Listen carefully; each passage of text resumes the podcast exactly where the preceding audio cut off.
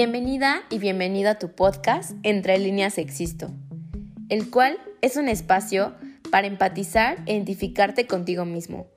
Creer en ti es sinónimo de fuerza, fuerza que te va a encaminar al éxito. Conoce junto conmigo el mundo en el que vivimos, lleno de belleza y a la vez de oscuridad. Pero antes de escucharlo, recuerda que nada de esto es personal. Hola, buenas tardes a todas y a todos. Espero que estén muy bien y como cada lunes hay un nuevo episodio. Estará buenísimo, pues a la distancia pero juntas. Me encuentro con Daisy Lilian Jacob del Valle. Es una maravillosa mujer. La conocí en Schoenstatt y sinceramente estoy muy emocionada porque aceptó la invitación de hoy platicar conmigo sobre un tema que escuchamos a diario y aún así no se le ha dado la importancia que merece el cual es la nutrición y cómo influye esta en nuestra vida diaria, física y mentalmente. Daisy es egresada de la licenciatura en nutrición de la Universidad del Valle de México, Campus Querétaro. Actualmente realiza su servicio social en el Hospital ISTE y se encuentra cursando la especialidad de nutrición oncológica y de obesidad. Bienvenida, Daisy. Daisy, perdón. se me confunde tu nombre totalmente. No te preocupes, muchísimas gracias por invitarme. Buenas tardes a todos. Qué gusto de verdad estar contigo en este espacio. Me siento muy honrada. La verdad es que el gusto es mío. Yo sé que, que te cayó como vaso de agua fría cuando te dije, ay, vamos, para, porfa, este, acepta mi invitación a estar en el podcast. Pero la realidad es que este, estaba como pensando, dije, ¿quién, a quién, a quién? Y te vi y dije, ella, ella es la indicada porque justamente sé que nos vas a dar como otra perspectiva de estos temas. Como te comentaba ayer que platicábamos, o sea, he pasado por muchas nutriólogas, todas mujeres, y la realidad es que han sido buenas, pero el problema es que a veces uno no se encuentra mentalmente ni emocionalmente bien para llevar a cabo un plan alimenticio. Pero bueno, esto lo vamos a platicar más adelante. Primero me gustaría que nos pudieras compartir por qué decidiste estudiar nutrición ¿Y esto cómo te ha servido en tu vida diaria? Pues en primera instancia, este, lo que típico respondes en primer semestre, que mis abuelitos tienen, bueno, tuvieron diabetes, mi mejor amigo tiene diabetes, entonces, pues curar a las personas. O sea, eso es lo que inicialmente, pues uno decía. Sin embargo, vas avanzando la carrera y algo que a mí me gusta mucho decir es que el cuerpo humano es maravilloso. E imagínense qué increíble es que por medio de los alimentos, o sea, nos podemos nutrir y puede ser tanto benéfico como perjudicial. Entonces, nosotros evitamos que consuman medicamentos. O sea, tu, tu medicina va a ser tu alimento. Y pues abarca tantas cosas, abarca tanto la docencia como la investigación, eh, está el área de nutrición clínica, el área de nutrición deportiva, nutrición comunitaria, o sea, hay mucho de dónde abarcar y a pesar de que están esas ramas grandes que aún así hay pequeñas ramitas, no, no todos se atreven a experimentar pues hacerlo todo o estar en alguna específica. Entonces, pues me gusta mucho y además que es, yo siento que es una forma de mostrar amor hacia las personas. Es una carrera muy noble y, pues qué mejor manera de ayudarlos que enseñándoles a mejorar sus hábitos alimentarios para que tengan una mejor calidad de vida. Estoy totalmente de acuerdo. La verdad es que yo en esas épocas de la prepa también estaba entre nutrición y hay personas que sé que están escuchando esto que saben que mi corazón siempre estuvo en nutrición, pero no fue por tanto de que me preocupara por los demás. Claro que sí es importante, pero toda mi vida he sufrido por trastornos alimenticios y también eh, pues complejos eh, con mi cuerpo, ¿no? Con mi apariencia, por cómo me veo, por cómo luce mi piel, cómo siento mi cuerpo, cómo lo ven las demás personas. Y claro que no lo tenemos tan fácil por toda la mercadotecnia que existe, por todos estos estigmas o modelos a seguir, ¿no? De una mujer en específico, porque pues ahorita somos mujeres platicando, pero si viene un hombre, pues también, o sea, los hombres también sufren eh, esta parte. Y también, eh, pues estoy de acuerdo contigo en el que es una, es algo, es algo importante y necesario, porque como acabo de decir, la obesidad, ¿no? Y la diabetes hoy nos arrasan totalmente. O sea, estaba viendo un video y en el que hablaba de cómo no solamente eh, sufrimos por estos virus, que hoy COVID, sino también por estas enfermedades que se van desarrollando por nuestros malos hábitos. Y que no solamente la alimentación, pues te engorda, sino también afecta a tu cerebro. Inclusive estaba viendo de que influye en el buen desarrollo de, del feto, del bebé, que poco a poco en cada mes va desarrollándose y va creciendo. El que está mal que las mujeres que están embarazadas coman demasiada chatarra, demasiado azúcar y que esto les provoca a los niños que cuando salgan al mundo pues se enfrenten a que sean un poco más agresivos, con miedo, imperactivos y bueno, un chorro de cosas que yo sé que tú sabes y que cómo les aconsejaban estos científicos que están estudiando la parte de cómo eh, la alimentación influye en el cerebro, cómo les recomiendan a las mujeres para que coman bien, porque también influye en el desarrollo de tus neuronas. Entonces a veces uno piensa que no pasa nada si se la pasa comiendo papas, chetos, paletas, dulces todo el día. Y la realidad es que sí, o sea, sí causa un efecto totalmente en tu cuerpo. Pero la verdad es que concuerdo totalmente contigo y claro que también es una, mm, para mí es una profesión que está en su auge, porque ahorita con esas enfermedades que cada día aparecen, que no sabemos ni de dónde, se requiere de una buena alimentación para pues uno no contagiarse, dos pues para mantenerse fuerte y sano y poder tener esas defensas que tanto uno necesita. Pero bueno, ya después de todo mi, mi chorote, que siempre también me lo aviento, eh, me gustaría como que nos compartieras eh, desde tu perspectiva cómo afecta la alimentación en nuestro cuerpo, eh, física y mentalmente. quiero tocar antes un punto que me súper encantó que hayas tocado, lo que es la alimentación en la mujer embarazada, porque si tú alimentas bien a una mujer embarazada, tiene mayor probabilidad de que el niño no desarrolle enfermedades. O sea, si cuidáramos a todas las mamás, de verdad que los hijos que, que salieran a futuro, o sea, van a, van a tener un mejor desarrollo cognitivo, van a emprender mejor, o sea, va, va a mejorar todo. Y pues con respecto a cómo la alimentación influye con las emociones, me decías. Pues bueno, para empezar, vivimos en un país, nuestro querido bello México, querido, en donde vinculamos todo con la alimentación. O sea, ya sean celebraciones que de 15 años, bautizos, bodas, o sea, siempre tiene que estar la comida.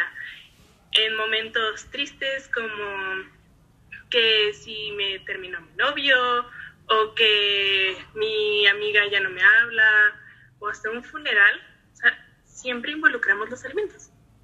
Estamos rodeados de ello. Y alguna vez yo tuve una maestra que me daba la clase de evaluación sensorial, ella proviene de Colombia, y decía que cuando llegó a México, o sea, una de las primeras cosas que hizo fue ir a un funeral y lo que más le llamaba la atención es que decía, los mexicanos hablan casi 90% de comida se la viven comiendo?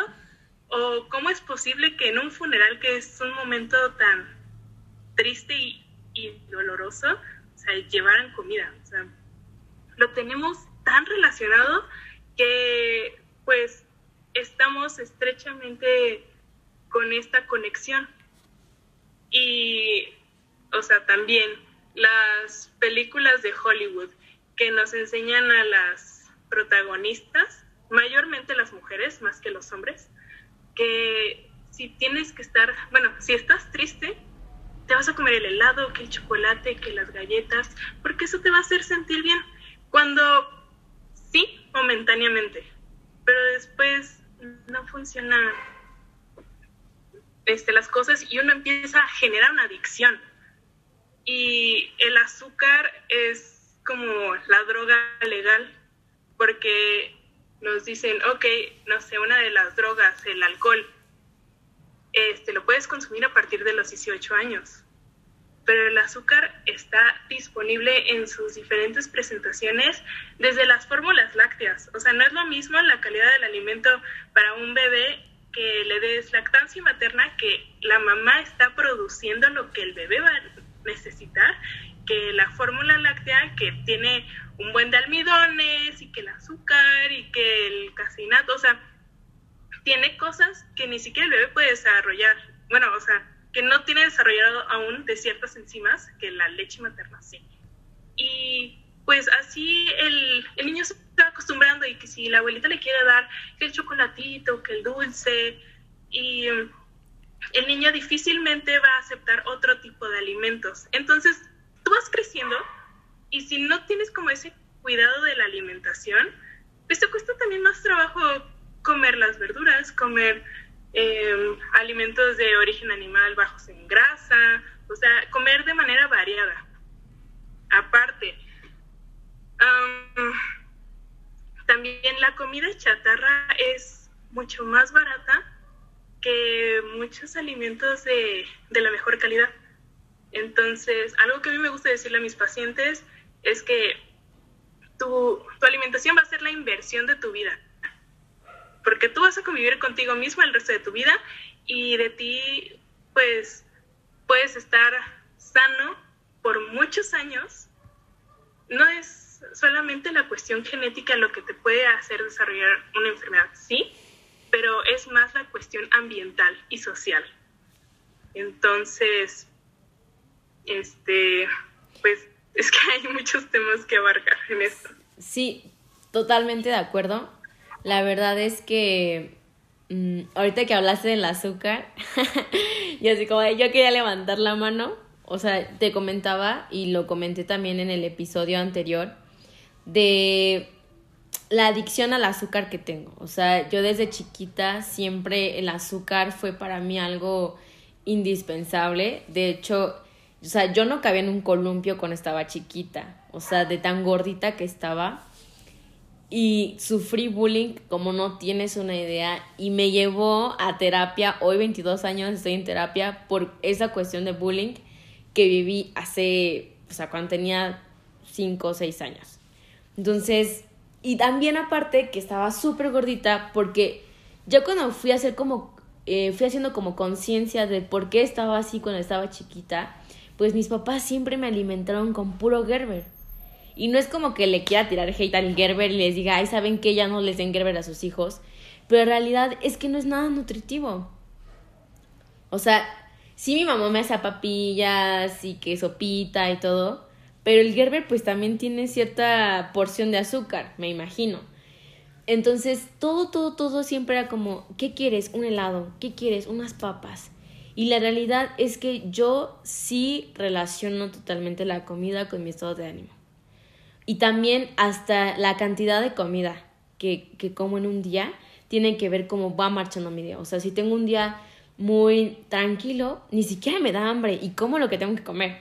Pero tengo un día estresante, un día que estoy muy nerviosa, un día en que algo me salió mal, lo primero que corro es a la cocina y ver qué puedo comer que se vuelva como un placebo, como un sedante, como un, ¿sabes qué? Tranqui, todo va a salir bien.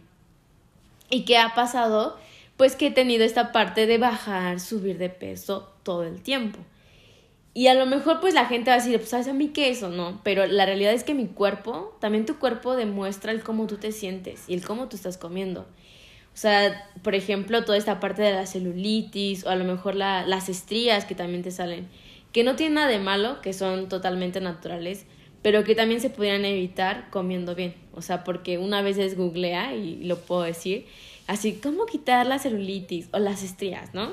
Y pues obviamente que con ejercicios, cremitas, pero lo más importante, una buena alimentación. Y, oh sorpresa, todo apunta a dejar chatarras, a dejar este, toda esa parte de carbohidratos procesados, este, todo esto como grasas saturadas y también ahí cuando ves toda esa parte de que no puedes comer, no debes comer y así, te topas con pared porque ahora es, tengo que ahorrar más dinero para comer mejor. Porque como tú lo decías, si vas a un centro comercial, por ejemplo, vas a Antea, ¿no? Y vas al área de comida, pues vas a encontrar que pizzas, hamburguesas, eh, bueno, hot dogs también, ¿verdad? Pero pizzas, hamburguesas, sushi, de todo un buen de cosas, ¿no? Pero a veces tu cartera te dice, pues me alcanza más para la hamburguesa que tiene papas y refresco que para el sushi, que aparte tengo que comprar bebida, ¿no? Y aparte el sushi, si quiero que tenga como salmón o una buena porción de proteína, pues es un costo extra. Entonces, ¿qué dices? Ay, pues me voy por la hamburguesa porque me va a llenar más. Entonces, ahí también es como que uno dice, pues qué difícil, ¿no? O sea, qué difícil es comer bien y también que la cultura mexicana, que es preciosa y la comida es riquísima, por algo estoy así, pero pues también no está totalmente la cultura de una buena alimentación. Y aquí voy. Yo cuando hago mm, dieta, por así decirlo, pues mis papás, ahorita ya más lo, entienden, ¿no? Pero mis tías, por ejemplo, mis primas, es como de, ¿y no vas a comer pizza? y vas a despreciar esto. ¿Y para qué haces dieta? Eso no sirve. Entonces te empiezan como a sugestionar, como a decir no puedes, como ¿por qué no te vas a comer esto? ¿Por qué, ¿por qué tienes que hacer dieta para empezar? Entonces como que a uno que aparte de inseguro le dicen esas cosas, pues es muchísimo más complicado el seguir un plan alimenticio, ¿no? Y claro que sé que tus pacientes, porque yo también soy paciente, se sienten así, ¿no? De, decir, a ver, ¿cómo le hago? Pero pues igual, em, ¿cuál sería la labor que tiene aquí el, la nutrióloga, el nutriólogo con su paciente, para cuando se siente como a veces acorralado de no poder seguir una buena alimentación? Y que claro, también esto le va a ayudar a que se sienta mejor eh, emocionalmente. Mira, tocando uno de los puntos que tú dijiste que te daban, que si el helado y que si las galletas estando chiquita y lo, las papillas, vamos a mencionarlo así, sin mencionar la marca, o sea, te daban ese tipo de alimentos porque, pues, yo siento que ellos creían que era lo correcto. O sea, yo no juzgo a los papás en ese momento, pero, o sea, al momento en el que tú ya estás en tratamiento con el paciente, algo súper importante es que el paciente vaya acompañado, ya sea de mamá, papá, hermano o alguien que, que lo va a apoyar, porque si el paciente inicia solo el tratamiento, lo que ahorita acabas de mencionar, ¿cómo vas a, a despreciar una pizza? O sea, vinculamos tanto eso de la comida con, con los sentimientos y también pues el, el ser pudiente, ¿no? O sea, hasta cierto punto, porque también el alto consumo de carne pues las personas que comen mucha carne quieren demostrar que tienen mayor cantidad de dinero y así. Y bueno, volviendo a esto, el, la persona que quiere iniciar un régimen, me gusta más la palabra régimen alimenticio, más que dieta, porque bueno, dieta es lo que consumes al día. aunque hayas consumido un día de pura pizza o un día de ensalada y comida variada, esa es dieta. Y el régimen es modificar tus hábitos. Entonces, el paciente tiene que estar con esa disposición, porque no importa que le des el mejor plan alimentario o la rutina de ejercicio o los tips, si la persona no quiere cambiar, eh, va a costar más trabajo y también algo que a mí me gusta mucho es que se trabaje de manera multidisciplinaria. O sea, ahorita que mencionaste que estás en terapia, se me hace algo maravilloso que lo menciones y que estés trabajando con tanto con el nutriólogo y con la terapeuta, porque eso te va a ayudar a, a ir desarrollándote para que puedas mejorar. Entonces, yo creo que te van a estar enseñando a cómo ir desvinculando tus emociones con los alimentos, que eso es algo que yo he estado aprendiendo a lo largo de la carrera. Este, a mí, aunque yo esté feliz, aunque esté triste, o sea, aunque tenga diferentes estados de ánimo, no, no lo vinculo ni con alimentos azucarados, ni, grasosos, ni alcohol. O sea, me, aunque me digan mis amigos, ay, es que te lo mereces, cómete un chocolatito. No, o sea, merezco estar bien nutrida y no está mal darse un gusto. También influye la frecuencia. No vamos a satanizar algún alimento, porque eso también es erróneo. Pero hay que saber las porciones, hay que saber cada cuánto y uno aprender a canalizar las emociones.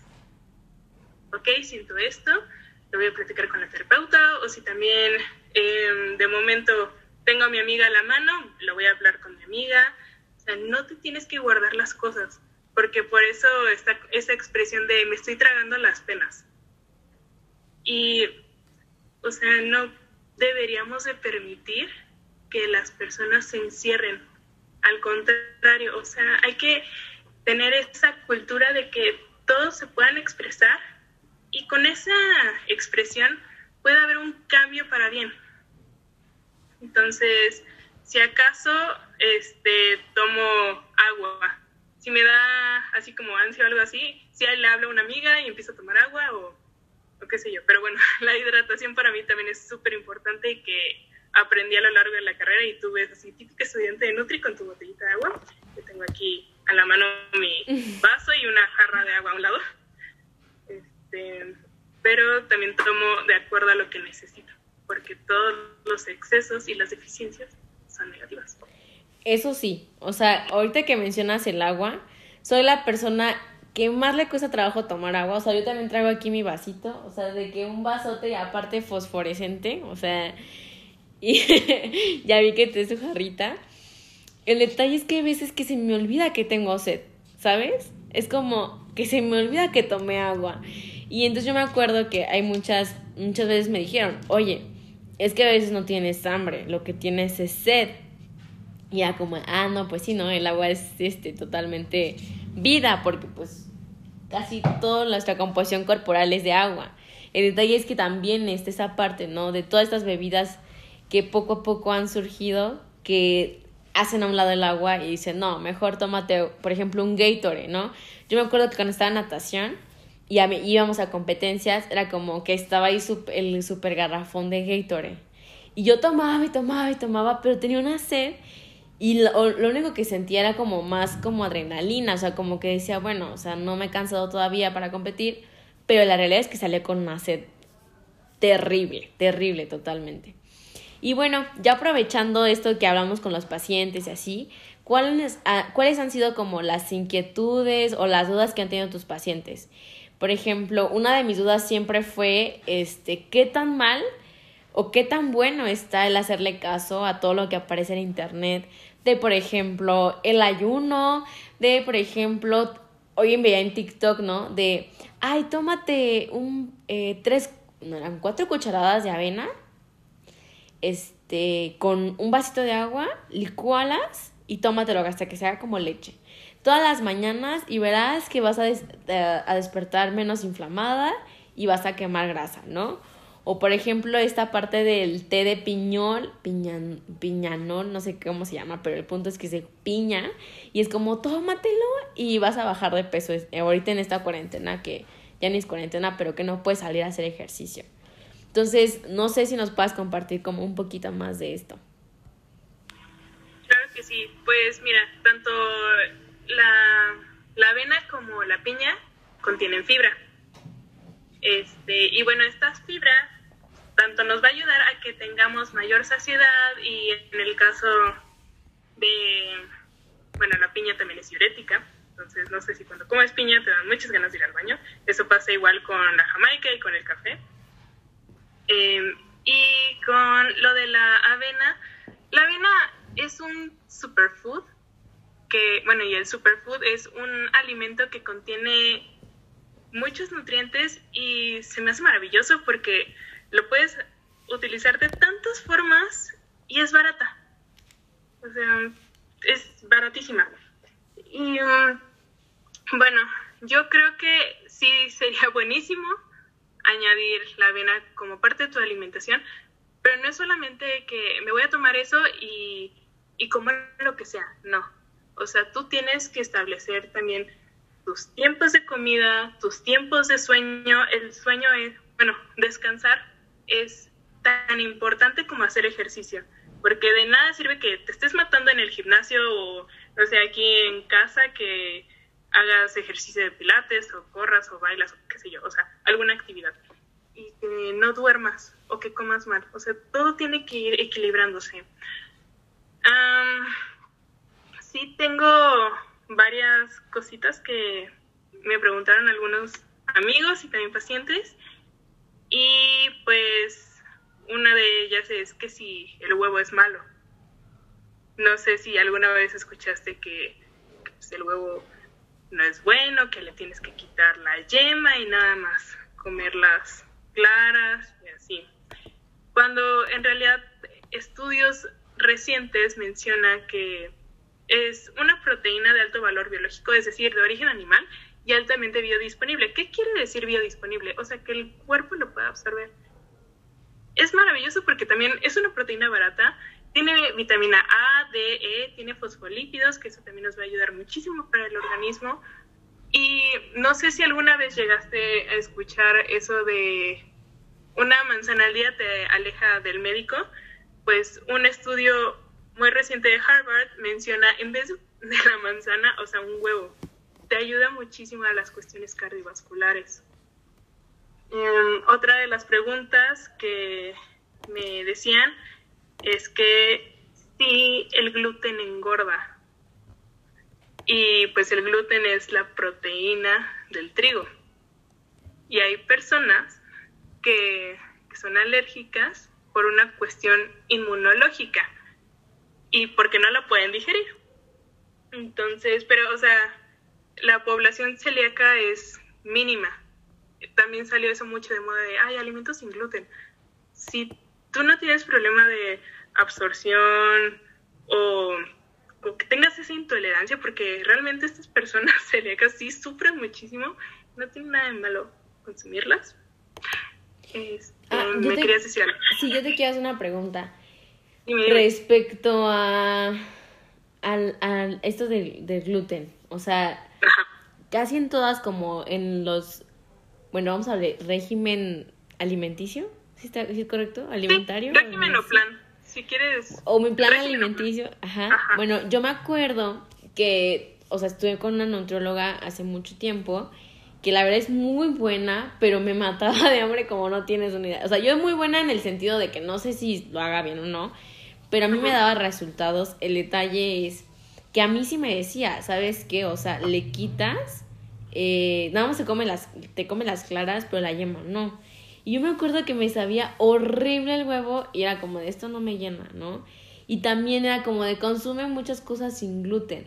Pero la realidad es que a veces se te cierra porque solamente las cosas que, no, que venden sin gluten están en Superama o están en Sams o en Costco y si yo por ejemplo soy clase media, me voy a Horrera, me voy a no sé, a Soriana, ahí no hay, ahí no hay productos de esos.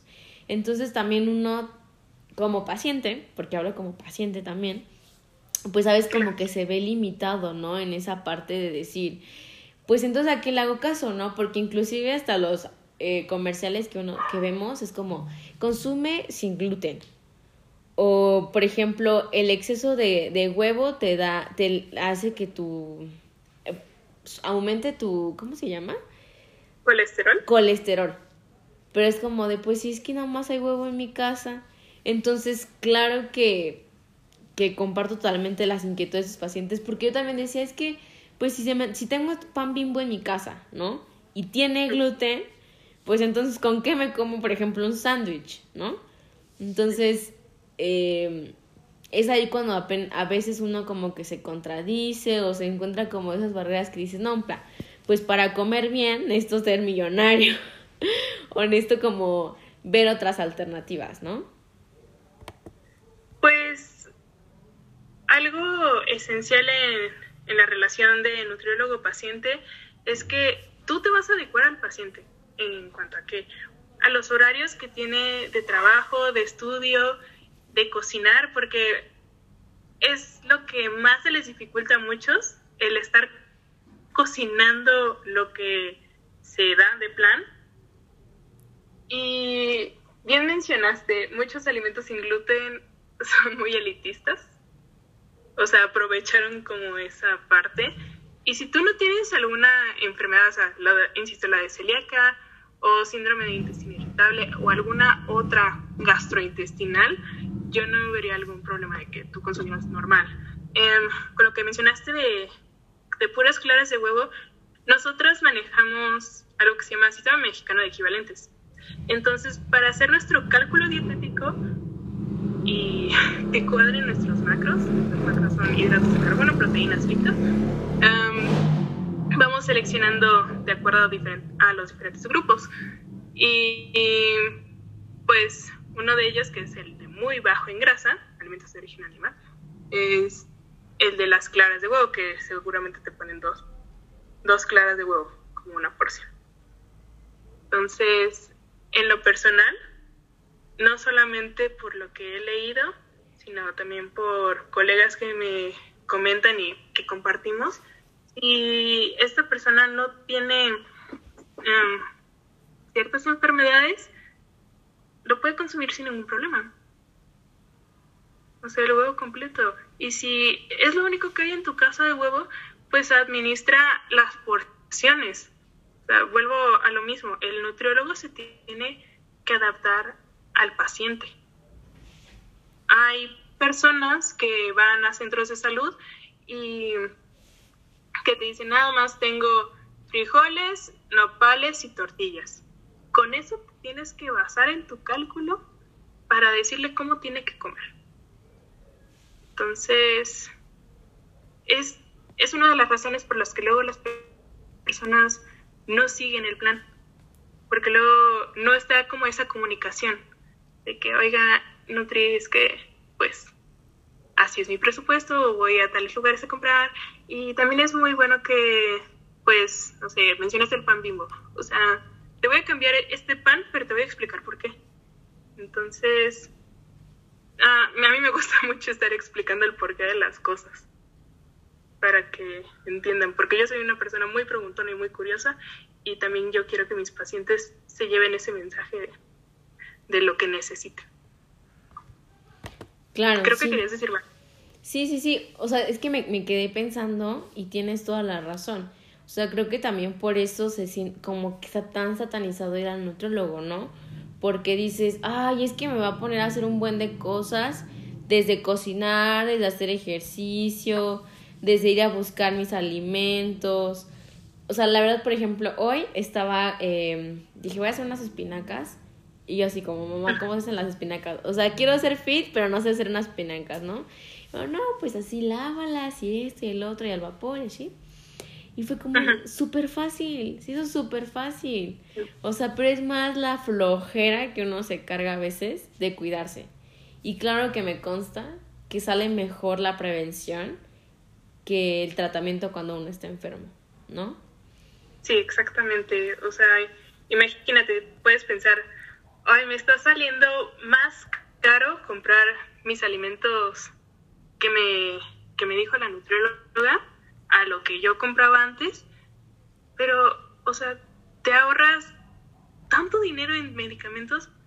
Hay muchas personas, y sobre todo por el encierro que tenemos ahorita por la pandemia, que están teniendo diferentes enfermedades, las están desarrollando, o si no están empeorando, y pues una de las consecuencias también es eh, pues que la alimentación no fue adecuada.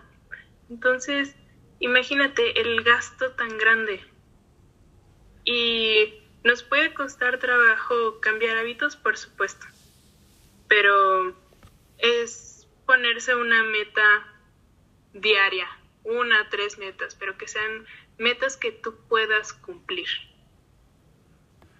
no sé, si ahorita tú estás pensando, ay, quiero bajar 10 kilos en una semana, imposible. Pero si diario tomo, no sé, mis ocho vasos de agua natural, hago una hora de ejercicio y no, no sé, lo que puedas hacer desde casa, en este caso, hasta subir y bajar las escaleras. O hay clases en línea, este, o sea, irte buscar una manera, o si quieres caminar, camina, con precaución, por supuesto. Pero busca algo que a ti te gusta. A mí me encanta caminar y ya de vez en cuando salgo a caminar o estoy en algunas clases, este, entonces es ir viendo y también, o sea, ahorita que comentabas como de tomar, o sea, ponerse metas que son posibles, ¿no? Y con esto quiero hacerte esta pregunta. ¿Cuál es tu opinión acerca de estas pastillas que luego están de moda?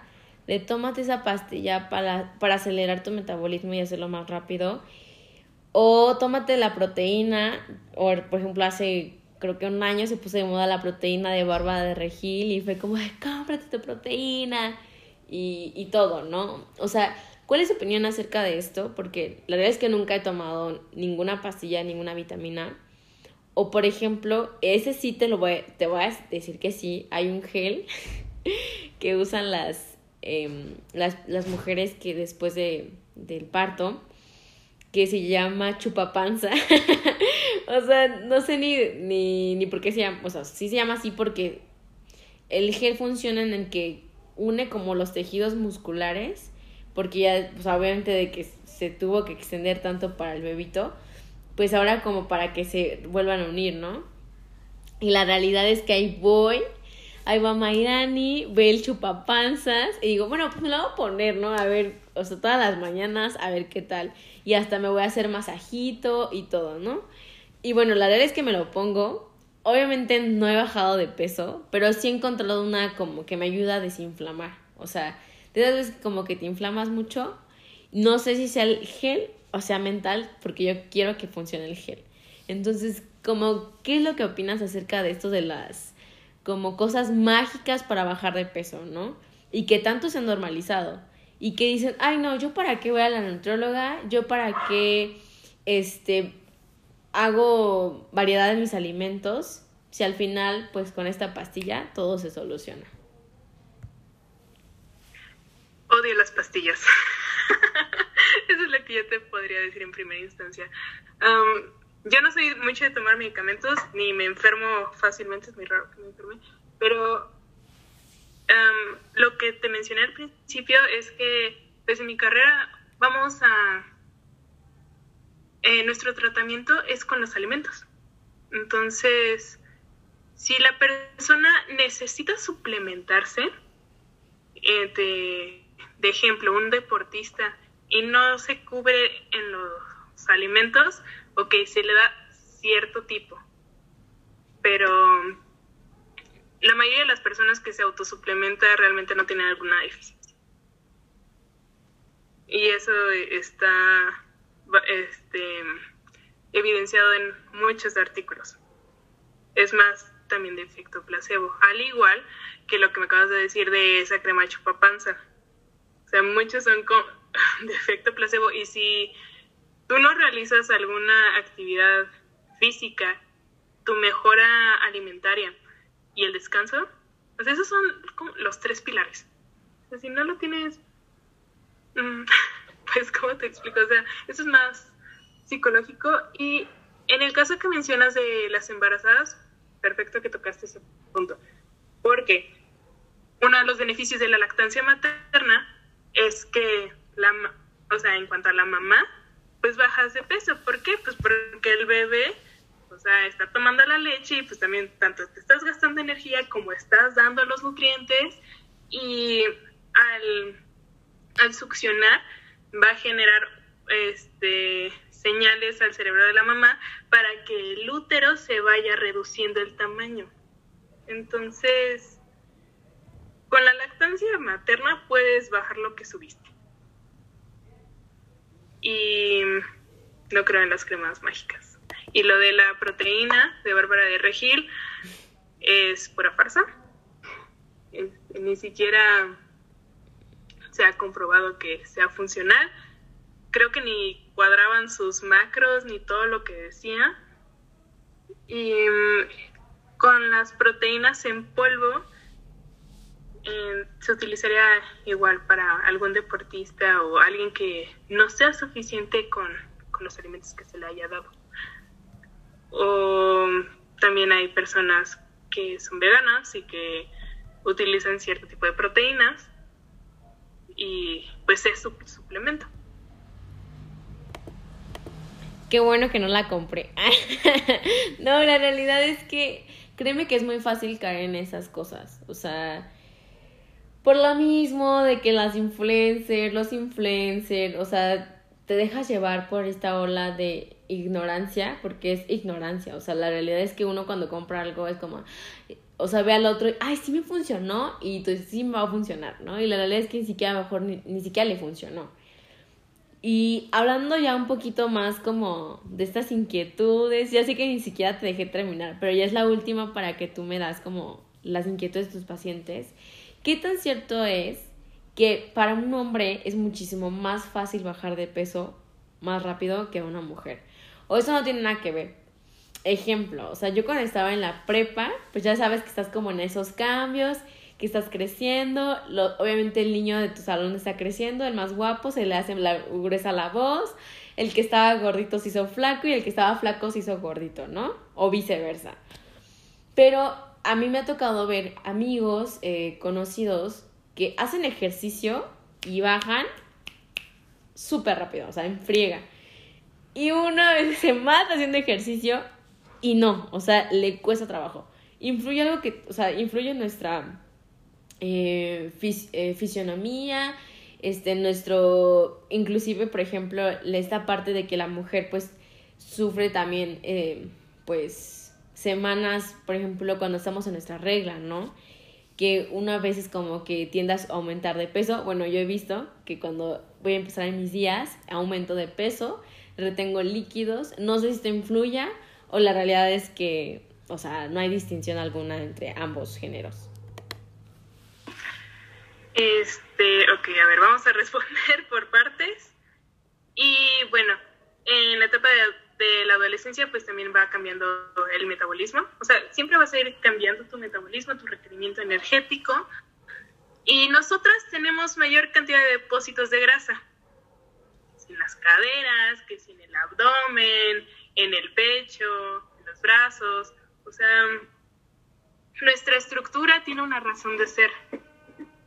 Y pues estos depósitos de grasa, parte de la razón de ser, es cuando eres mamá. Entonces, esa es una. Eh, los hombres tienen mucho menor cantidad de depósitos de grasa. Tienen más masa muscular. Y hay personas que este, tienen, ah, se llama somatotipo, no sé si lo has escuchado, que ahorita mencionaste son tres, es ectomorfo, mesomorfo y endomorfo. Y los ectomorfos suelen ser los que son muy altos, muy delgados, que los que casi casi que siempre quieren comer, porque se les acaba muy rápido la energía y requieren más. Y ellos son difíciles de que ganen masa muscular. No imposible, pero les cuesta más trabajo a comparación de un mesomorfo. El mesomorfo, pues es el, como el término medio. O sea, eh, si hace un ejercicio y, come bien y así, este puede desarrollar una mejor masa muscular. Y el endomorfo, pues es aquel que le cuesta más trabajo bajar el porcentaje de grasa, el aumentar la masa muscular, el de más lento metabolismo, entre comillas. Entonces, eso va variando. No me acuerdo qué otra cosa me, preguntaste o, si ya respondí esa parte. No, sí, totalmente. O sea, entonces, pues evidentemente por nosotros tener un poco, o sea, alma, o sea, almacenamos grasa en diferentes partes, para un hombre es como más fácil, ¿no? Inclusive, o sea, ahorita que me acuerdo, pues sí, o sea, vas al gym y ves al hombre musculoso, súper marcado, y una mujer ahí en friega haciendo sentadillas, lagartijas, y es como más complicado. Pero entonces también hay que normalizar esta parte, ¿no? De nuestra anatomía, o sea, de cómo somos, para no aspirar a cuerpos que no podemos llegar, o sea, y es un problema que yo veo ahorita en, pues en la juventud y que también lo he visto conmigo, eh, hablando de Bárbara de Regil. No, no creo que voy a escuchar el podcast, pues le voy a escuchar, no te tiramos hate, pero eres un ejemplo en el que pues super cuadritos, este cero inflamada, brazos, piernas, todo está súper marcado, ¿no? Entonces dices, bueno, pues yo me voy a poner a hacer lo mismo y voy a hacer sus clases y voy a hacer eso y el otro. Y la realidad es que a veces dices, es que no puedo, o sea, no puedo y por más que intento no puedo. Claro que sí, puedes transformar tu cuerpo, pero también hay algo que se llama la gordofobia. La otra estaba escuchando, no sé si exista, de que las mujeres que son curvy, que es un término que también como que ya asignaron, que pues no están como las modelos normales, bueno, no normales, pero que sean eh, pues asignado durante muchos años, pues que ya ahora ya no son las únicas que pueden modelar, ¿no? Sino también otras tallas. Entonces, no sé si nos puedas compartir cuál es tu opinión acerca de esto, de cómo pues la moda, la industria de la moda ha influido a que una mujer en específico aspire a ser como otras y llegue a extremidades, ¿no? O sea, por ejemplo, la anorexia o la bulimia, que también son, eh, pues, situaciones muy difíciles. Yo me acuerdo que en mi época de la primaria, que empecé como, pues, ya querer lucir mejor, ya te gustan los niños, ya es como que ya no quieres jugar, o, bueno, sí jugar, ¿no? Pero pues ya como que te quieres ver atractivo para la otra persona, empecé con mis dietas, ¿no? Y yo dejé de comer mucho tiempo, comía mucha, que comía atún, todos la comía atún. O la dieta de la lechuga, la típica, o sea, yo la tengo aquí en mi mente porque comprabas tus revistas y son dietas revista, ¿no? O que empezó toda esta parte de Facebook, del internet, yo me acuerdo y era como de cómo bajar de peso rápido. Y tas, tas, tas. Y llegué a un punto en que deshice totalmente mis intestinos por la falta de comida que tenía. Y había veces en las que me daban ataques de ansiedad y de hambre, hambre, y comía hasta lo que se movía. O sea, todo, todo, todo, todo comía. Entonces, poco a poco como que fui teniendo esos desórdenes y yo me acuerdo que una vez me sentí muy mal y me acuerdo que el doctor me dijo, puede que tenga anorexia nerviosa. Y yo, ¿qué? Y fue como, no creo. Y uno dijo, como, no, no, no. Y aparte los papás, pues no es como que muy común que digan, ay, este, pues la anorexia o la bulimia o el que no coma bien es un problema, ¿no? Es como, a veces lo normalizan, es, ay, es cuestión de la juventud. Pero la realidad es que no, o sea, la realidad es que sí se presentan.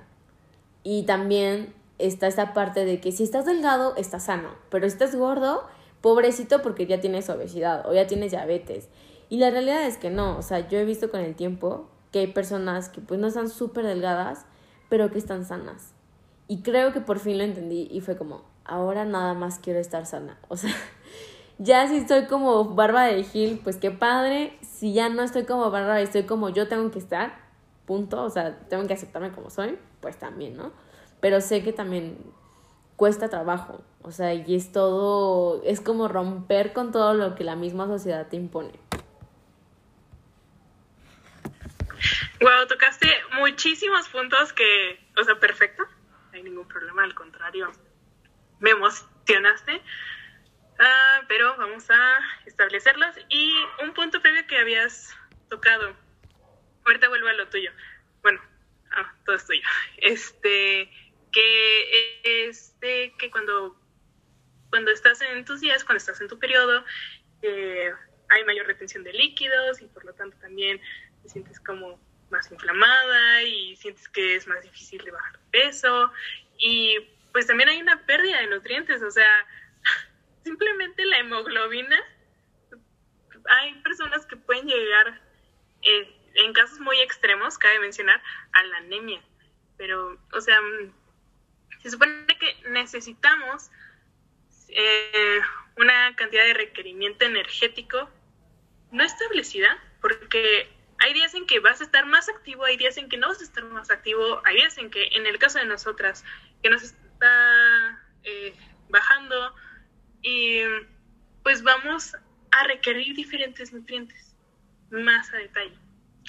Y bueno, quería cerrar ese punto y tocando los otros, em, creo que quieres tocar el tema de la aceptación del cuerpo, que eso se me hace maravilloso. Es, es algo muy importante como persona que te ames y que te aceptes. Y tocando lo que dijiste de, de las chicas curvy y todo eso,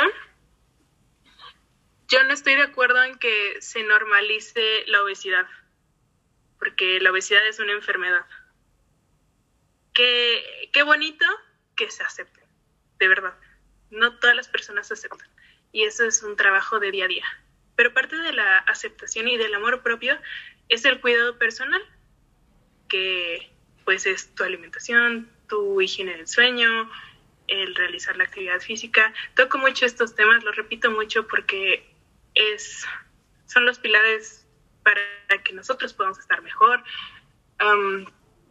entonces, las personas que tienen obesidad, pues también tienen muchas deficiencias o hay unos que dicen, ay, es que hay, ni siquiera me gusta el término gordito, o sea, es persona o paciente con obesidad.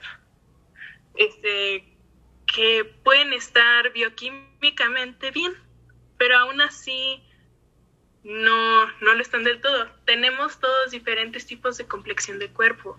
Yo no puedo estar como Bárbara de Regil ahorita como dijiste, no es mi mejor ejemplo, pero fue la primera que recordé.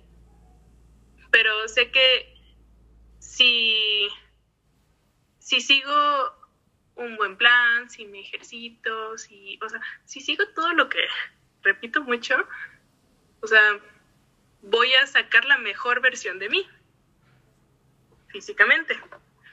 Hubo un tiempo en el que, sobre todo en los noventas y en los 2000, la anorexia y la bulimia siempre han existido desde tiempos antiguos, pero, o sea, que en estos, que yo te digo, de noventas y 2000, que está súper de moda la anorexia.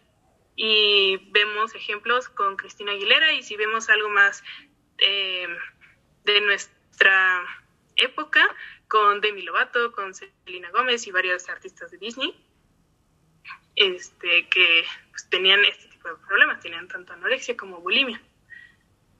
Y en la etapa de la adolescencia es cuando pues todos buscamos nuestra identidad, nos empezamos a conocer, tenemos los sentimientos más a flor de piel y por aceptación social es cuando empieza a ver esto, cuando la persona y digo persona porque lo vemos más con las niñas, pero también los chicos tienen, pueden desarrollar TCA.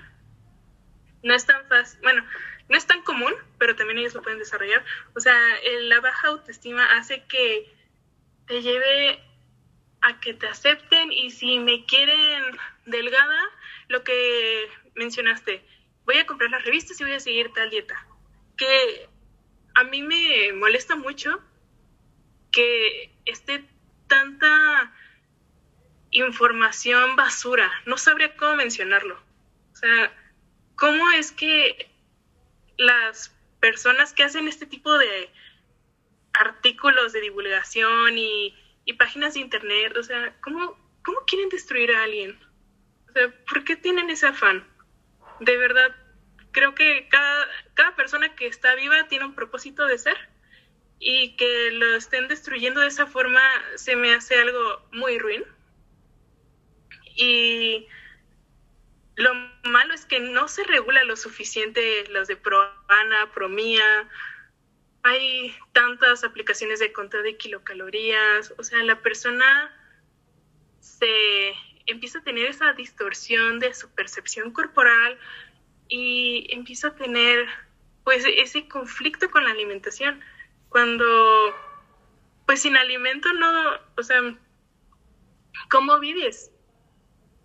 O sea, se me hace algo muy, muy triste, muy delicado y que también amo este tema, la verdad, porque no hay tanta información recaudada y es algo que son focos rojos que se tienen que atender porque esto también está haciendo pandemia. O sea, la, distorsión de, la percepción por todo el boom que tenemos de publicidad y que si de los cantantes y los influencers, o sea, ay, no sé, me, me molesta mucho, la verdad. No, y estás en todo tu derecho, porque no es como que tú estudies. ¿Cuántos años dura tu carrera? Cuatro y uno de servicio social. O sea, no es como que estudies cinco años, ponle y, y, jamás vas a dejar de estudiar. O sea, porque así es una carrera de que todo el tiempo salen cosas nuevas y más el área de salud que se tienen que estar actualizando. Como para que venga una revista y trate como de informar, entre comillas, por así decirlo, a alguien que está desorientado. O sea, y la verdad es que lo entiendo, o sea, es como, pues, yo, yo, nada que ver con nutrición, no, pero pues derecho, por ejemplo, yo, hay veces en las que hay gente que se cree abogado y ni siquiera, pero bueno, o sea, ese es otro tema, pero el, el detalle es aquí, o sea, la ignorancia que a veces es nuestro peor enemigo, y más aquí en, en nuestro país, o sea, hay países en Europa que tienen otro nivel de desarrollo tanto económico, cultural, de todo, por lo mismo que ellos han informado, que han trabajado en cómo mejorar estas cuestiones que están acabando con la con el bienestar del ser humano, ¿no? Te comentaba sobre todo el video de, de esta parte de que tu cerebro es lo que comes, o sea, hay como un documental de eso. Y en Australia estaban, eh, están haciendo como un estudio de cómo la alimentación influye en nuestro cerebro y lo están haciendo con, por, con, con ratas, ¿no? O sea, las ratas les dan como ciertas, a una rata le dan de comer bien y a otra le dan de comer mal y ven como cuáles son las conductas. Y también han estudiado a las mujeres que están embarazadas y a sus hijos de cómo se desarrollan y cómo es su crecimiento. Entonces creo que es súper importante y ahorita con todo lo que hemos platicado, de normalizar, pero también hacer obligatorio el conocer cómo comer sano, o sea, cómo se debe de comer bien. Porque en la escuela nada más vemos como que, ay, aquí está el plato del bien comer y ya, o sea, pero ni siquiera nos explican como, ah, no, pues tanto, esto, eso, ¿no? Y no es como que lo vayamos a recordar siempre, o sea, creo que debería de existir esta parte, no solo a nivel preescolar, primaria, sino todas nuestras etapas, y hasta inclusive, o sea, que se haga como algo que en realidad sí sea, pues no obligatorio, pero que haya un poco más de información, ¿no? Como para evitar toda esta parte de que, pues de ignorancia, totalmente. Y con lo que decías como de esta parte de normalizar la obesidad, créeme que me dejaste pensando porque a veces uno dice, ay, wow, qué padre, ¿no? Que ya puedan modelar pero la realidad es que también no están reflejando algo saludable. Y entonces mi pregunta sería, o sea, a mí misma, y obviamente si me quieres contestar, pero ¿cuál es el cuerpo ideal? O sea, no existe, porque si nos vamos a las modelos, que son súper delgadas, la mayoría de ellas también sufren algún, alguna enfermedad, ¿no? O sea, porque hay por ejemplo, en Home Health hay como, había un programa que era como de las niñas que aspiran a ser modelos y de que hay uno y de que nada más come esto y de que no puedes tomar esto hasta que tomen las fotos y ya. O me acuerdo muy bien de un programa que salió de Miss México que prepararon a las chicas, creo que esto lo hizo TV Azteca, ya como la lista de las modelos y pues ahí estoy, ¿no? Yo bien atenta papel y hoja, papel y pluma para apuntar y era como eh, una taza de papaya, un Yakult, obviamente por hacerle promoción a Yakult, y un té. Y en la comida una ensalada. Y yo así como de, si yo como esto, o sea, me voy a desmayar. O sea, no llegan a terminar el día. Entonces, como todo esto ha, ha ocasionado hasta un debate, ¿no? Inclusive hasta un, un enfrentamiento entre que la que está súper delgada, la que está demasiado... Eh, con demasiado... Ay, ¿cómo, ¿cómo lo digo? Ya ni lo sé decir. Pues que tiene obesidad, ¿no? Entonces, o sea, ¿cómo, cómo, cómo llegamos a ese extremo? Y cómo podemos llegar aparte a un punto en el que tú te sientas bien. Y cómo romper, que es también súper difícil, con esta con este conflicto que existe de cuerpos, porque no solamente es cómo se ven, sino hasta para vestirse. O sea, hay tiendas seleccionadas para tu fisionomía o para tu anatomía o tu cuerpo. O sea, por ejemplo, Forever 21, ni de chiste me queda la ropa, ni de chiste, porque obviamente pues casi todo como, no sé si mi grasa o mis músculos, o sea, casi soy, o sea, tengo mucha pierna, no es por presumir, pero los pantalones no me quedan. Ajá. Y por ejemplo, si vas a Old, Navy, pues la ropa también está muy grande a veces y quedas flotando. Entonces como que nada se te acomoda, nada se te acomoda y es súper complicado, por ejemplo, para mí conseguir pantalones. Entonces, creo yo que sería súper importante como empezar una iniciativa, no solamente los nutrólogos, las nutrólogas, sino también como toda esta como sociedad en normalizar la parte en la que no existe el cuerpo perfecto, o sea, tu cuerpo ya es perfecto, más bien busca que sea una versión tuya saludable, como bien lo dijiste, y que también la industria de la moda rompa con esto, o sea, que la ropa sea, pues que sea para un cuerpo que es saludable, que hace ejercicio, o que a lo mejor no hace, pero que come bien, ¿no? Y no llegar como a esos extremos de súper chiquito, súper grandote, o súper apretado, o súper escotado, o sea, sabes como todo el mundo esto. Y claro que, que quería hablar de ese tema, porque a veces digo, siento que yo estoy la que está alucinando, la que está como en su nube de ideas diciendo que esto no es normal. Pero pues la realidad es que ya cuando hablas con alguien que está en tu misma sintonía, totalmente te sientes diferente, ¿no? ¿Tú llegas a vivir como por esta parte o jamás como que has sufrido con, con esto? estoy ordenando todas mis ideas. Em, con lo de la con lo de normalizar la obesidad, bueno, em, es una enfermedad, pero también no porque sea una enfermedad y que es lo de la gordofobia, o sea, significa que tengas que criticar o que tratar mal a una persona que se encuentra en esa situación, en ese estado, porque nosotros no sabemos su, su historia clínica, yo diría, sus antecedentes o sea, tiene, son tantos factores y no somos quienes para juzgar. Y pues también desafortunadamente pasa mucho en el área de salud que pues sí hay discriminación hacia ellos y no está bien. O sea, nosotros estamos tratando con personas, no debemos etiquetar. Esa es una. Tenemos, ok, punto. Luego, hay diferentes tipos de complexiones, o sea, está la pequeña, la mediana y la grande. Entonces, lo del cuerpo perfecto es de acuerdo a tu complexión. O sea, yo nunca voy a poder estar de una complexión pequeña y menuda, porque así no, no estoy creada.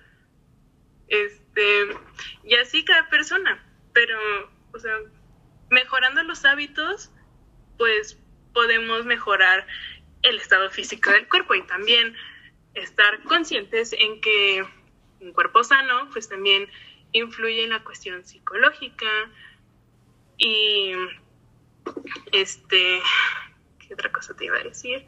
O sea, es ir trabajando en eso. Luego, me, bueno, creo que globalicé una buena parte de lo que dijiste. No sé si tengas de ahí alguna duda para ir al siguiente punto de, de que si yo me he sentido así. No, sí, adelante, adelante. Mm, fíjate que nosotras como nutriólogas, nutriólogos, también tenemos ese, lo que callamos los nutriólogos, de que nos etiquetan de, o sea, tú porque estudiaste esa profesión, es imposible que puedas comer una pizza o una hamburguesa. Tú nada más tienes que comer pura verdura y pollito asado. O sea, no. Me enseñan a cómo comer y yo también para enseñarles a los pacientes. O sea, también nosotros tenemos nuestros antojos y se vale. Lo, lo había dicho en un principio, todo depende de las porciones y pues sí, sí hay discriminación en ese aspecto de que te limitan mucho por la carrera. Y también, pues otra de las etiquetas es que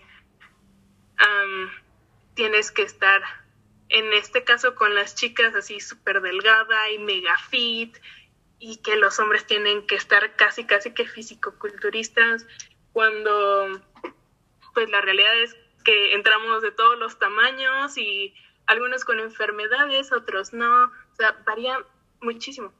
Entonces, pues, o sea, uno va aprendiendo. También tú vas experimentando contigo. Y ya también algo que sirve mucho es que, eh, pues, en este caso, tú vayas con el nutriólogo, con la nutrióloga, para que tú vivas esa experiencia del paciente, porque a veces, este, puede ser como todo muy rígido, muy estricto, pero porque no has estado del otro lado. Y cuando te das cuenta lo que es ser paciente, eh, tienes que tienes que ser mucho más empático. Y hay pacientes que te van a te van a pedir o no te lo van a pedir, pero es como indirectamente de que los apoyes, que los estés eh, checando, aunque sea así de mensajito, dándoles ánimos. Hay otros que no, no quieren que se comuniquen contigo. O sea, te vas a ir adaptando al paciente. Sí, justamente te pregunté esto al no, no para, no para que me des la razón, sino porque acá entre nos mi hermana eh, está en el propio de nutrición. Y, y me acuerdo que hace una semana justamente entró y me dijo así como de, ve mis compañeros de grupo. Y yo, pues, ¿qué tiene, no? O sea, la vi espantada. Es que todos están delgados, todos están marcados, todos tienen unos cuerpazos y yo mira, su, porque mi mamá es muy delgada, yo bien alta, bien delgada, ni para aquí ni para allá, y yo a ver, o sea, a veces el físico no tiene nada que ver si el nutriólogo es bueno o no. Y creo que es ahí también uno de los retos que ustedes pues enfrentan, ¿no? Porque es como de, ay, ¿tú cómo vas a decir que deje de comer papas y se ve que es lo primero que comes, ¿no? Porque estás gordita o estás gordito o no estás marcado o no estás marcada, ¿no? Un ejemplo. Pero es que no. Pero bueno, o sea... Y no tienes derecho a juzgar al paciente. Exactamente. O sea, el paciente te está buscando. Exactamente. O sea, tanto no puedes juzgar al nutriólogo como tú no te puedes ni juzgar a ti mismo, ni el nutriólogo te puede juzgar a ti, ¿no? Me encanta la plática. Y ya ves que te dije, vamos a concluir. O sea, llevamos ya una hora sé que hay podcasts muchísimo más largos, pero pues ya vamos a empezar como a concretar. Em, pues la verdad es que me encantó platicar contigo. Sé, sé que sabes demasiado, o sea, lo pude escuchar, lo pude ver, me resolviste muchas cosas y también sé que las personas que lo van a escuchar también se las resolviste, o sea, porque la mayoría de las personas que lo escuchan me han mandado un mensaje de que se sienten identificados y es muy bello porque es como ya no te sientes sola en el mundo o sola en el mundo, ¿no? Y pues igual también, eh, pues como cada episodio, encomendarles como una misión, ¿no? Eh, en este caso, pues la misión que yo les encomendaría y que ahorita igual tú también vas a encomendar sería em, darse cuenta si eso que estás comiendo o que no estás comiendo es bueno para tu cuerpo, ¿no? O sea, por ejemplo, si estás comiendo demasiadas cosas con grasa, o sea, date un minuto de tu día y di, ay, a ver, o sea, esto me va a nutrir, este, voy a meterme a una buena fuente verídica, o sea, bien que me diga sí, ¿no?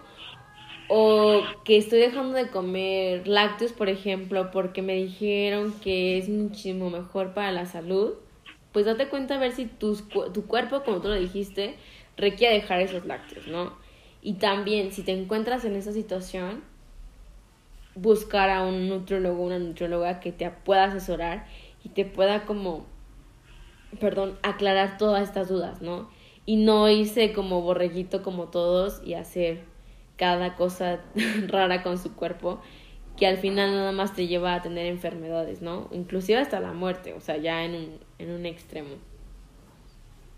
Pero bueno, esa es como la misión que yo les tengo para ustedes. Pero ahora sí, Daisy, que es la experta aquí, pues igual, si quieres concluir algo, qué mensaje les quieres dar a los que, a los que te escuchan y también si nos puedes compartir como dónde te pueden encontrar.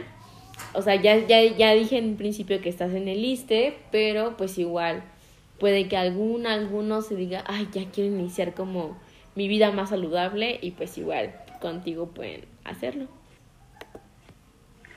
Gracias. Pues bueno, te quiero agradecer porque esta es una gran oportunidad, no solo pues, o sea, por el programa, sino porque también esto me ayuda a crecer como persona, a crecer como profesionista, a poder llegar a más personas y quiero que sepan que o sea, todos hemos pasado por esos días en que a veces uno no se siente suficiente porque come tal cosa.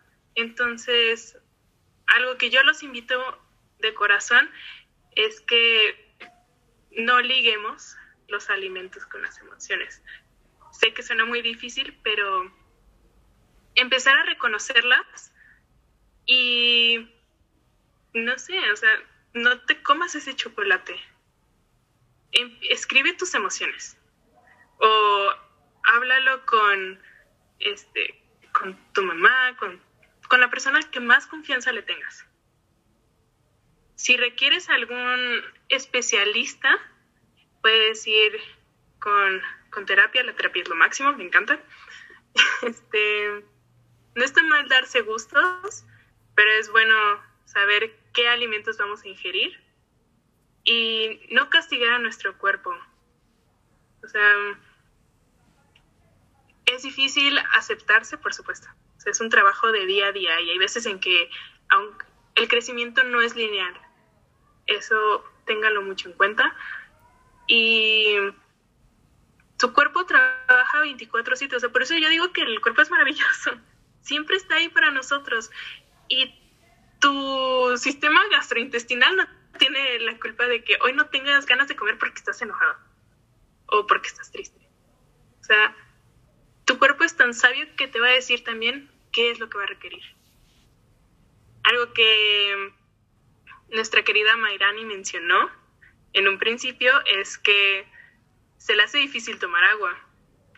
Y pues no sé si hay gente que se le hace difícil igual porque están acostumbrados a tomar jugos o refrescos o cualquier cosa menos agua. Váyanse proponiendo al día unos tres vasos de agua natural y el jugo vaya diluyendo con agua hasta que llegue el punto en que ya em, empiecen a tomar esa agua. Y bueno, son al menos ocho vasos de agua al día, dependiendo de cada persona. No se, no se guarden las cosas, es muy importante expresar. Si están en casa, si están en la oficina, en la escuela, en donde sea, eh, salgan hasta mirar el cielo. Mirar el cielo también mejora el estado de ánimo, caminen, compartan. Y pues la, la alimentación va a ser la medicina de cada uno. Excelente cierre. la verdad, muchas gracias eh, de nuevo ya nos estaremos viendo muy pronto, o sea, no es como la última invitación, claro que va a haber más y sé que van a despertar más dudas con esto. Entonces, nos vemos en el próximo episodio y ojalá les haya gustado mucho.